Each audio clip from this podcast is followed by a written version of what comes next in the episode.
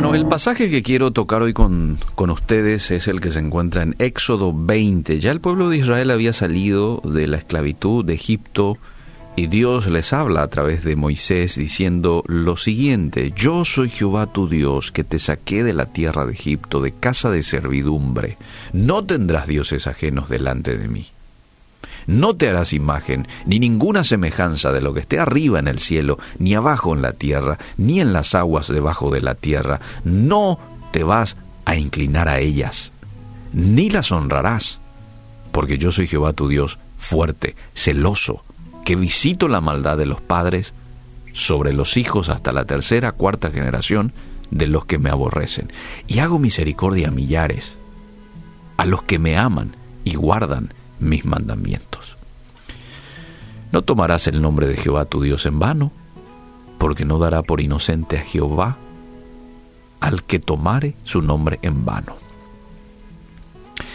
Le he titulado a esta reflexión La adoración verdadera. ¿Qué entiende usted por adoración? La mayoría de nosotros vamos a la iglesia los días domingo, ¿verdad? A adorar a Dios. Pero, ¿es adoración lo que estamos haciendo? A menudo adoración asociamos con la palabra música. Vamos a adorar a Dios, hermanos, te dice el director de alabanza. Y en cierto sentido está bien. Pero su significado implica mucho más que eso. Una definición adecuada puede ser difícil de expresar de manera concisa. Sin embargo, podemos pensar en adoración de la siguiente manera. Cuando nuestra mente está ocupada con pensamientos de Dios, el corazón se desborda de temor reverente, adoración y alabanza a Él. Nuestra mente está ocupada con pensamientos de Dios, entonces mi corazón se desborda de temor reverente, adoración y alabanza a Él.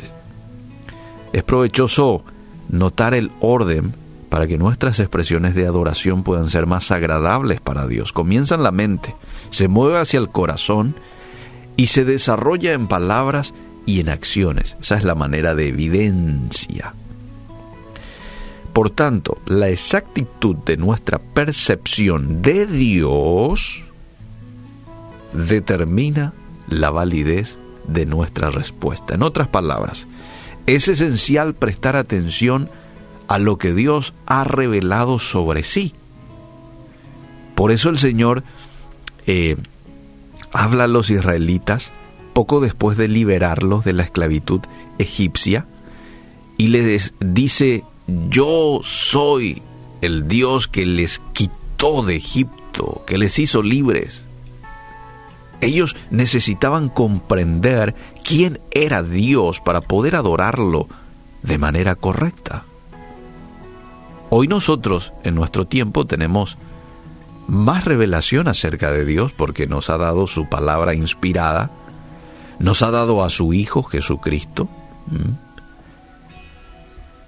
Claro, sin embargo, incluso toda una vida dedicada al estudio de la Biblia nos daría solo un vistazo de nuestro infinito, trascendente, eterno y todopoderoso Padre Celestial. Pero cuanto más busquemos entenderlo y conocerlo, más profunda y significativa va a ser nuestra adoración. No podemos adorar a alguien que no lo conocemos o que lo conocemos de manera parcial.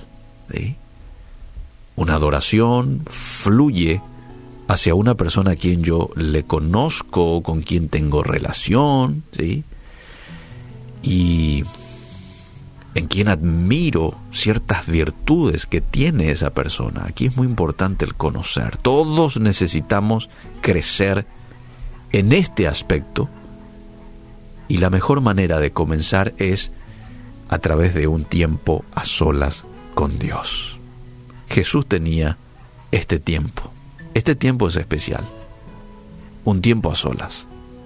En donde no está ningún tipo de tecnología de por medio, el celular, correo electrónico, no. Está Dios y vos, vos y Dios. Nadie más. Esa es una cita en donde vamos a poder conocerlo a Dios, donde vamos a poder escuchar su voz. Hoy hablábamos de que en ocasiones, en momentos de tormentas, hacemos oraciones como, ¿dónde estás Dios? ¿Verdad? No te escucho. Me estás diciendo algo porque no te escucho. Y en muchas ocasiones no escuchamos a Dios porque estamos tan acelerados, estamos con tantas voces en nuestra mente, que no tenemos esa quietud, serenidad, silencio para escuchar y diferenciar la voz de Dios de tantas otras voces que de pronto tenemos en la mente. La voz del enemigo, la voz de gente mala, influenciada por el enemigo, ¿verdad? La voz de nuestra mente. Eh, y son tantas voces que a veces tengo que aquietar y esto se da en el tiempo en el que apartás para estar a solas con Dios. Ahí es cuando aquietamos nuestra mente y podemos escuchar la voz de Dios y más aún, seguir sus indicaciones. Cada vez que usted lea un pasaje de la Biblia sobre Dios, deje que se arraigue en su mente, le inunde el corazón y se derrama usted en adoración. ¿eh? Hágase cita. Tome este tiempo como un tiempo loable, un tiempo irreemplazable no hay un tiempo para esto. Uno se tiene que hacer de tiempo. Porque de pronto sí, uno se pone a preguntar, ¿ya tuviste? No, vos sabes que hoy me levanté tarde y ya tengo que irme, ya tengo que hacer esto, ya tengo que... ¿Verdad? Eh, y al mediodía no tenés un tiempito. No, al mediodía tengo que almorzar y después ya tengo el postre y después ya tengo que enviar este informe y después ya tengo esto. Es decir, no hay un tiempo quizás, entre comillas, para Dios. Hay que hacer ese tiempo.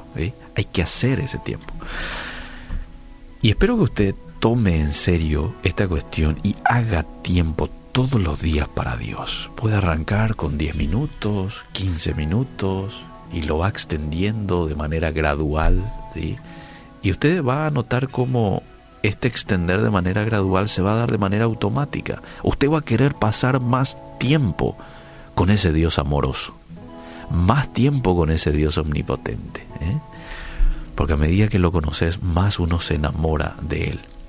Que Dios nos ayude y podamos estar conectados con Dios, conociéndole a Él cada día más y así realizar la adoración verdadera, que es una adoración de todos los días, no solamente del fin de semana, 24/7.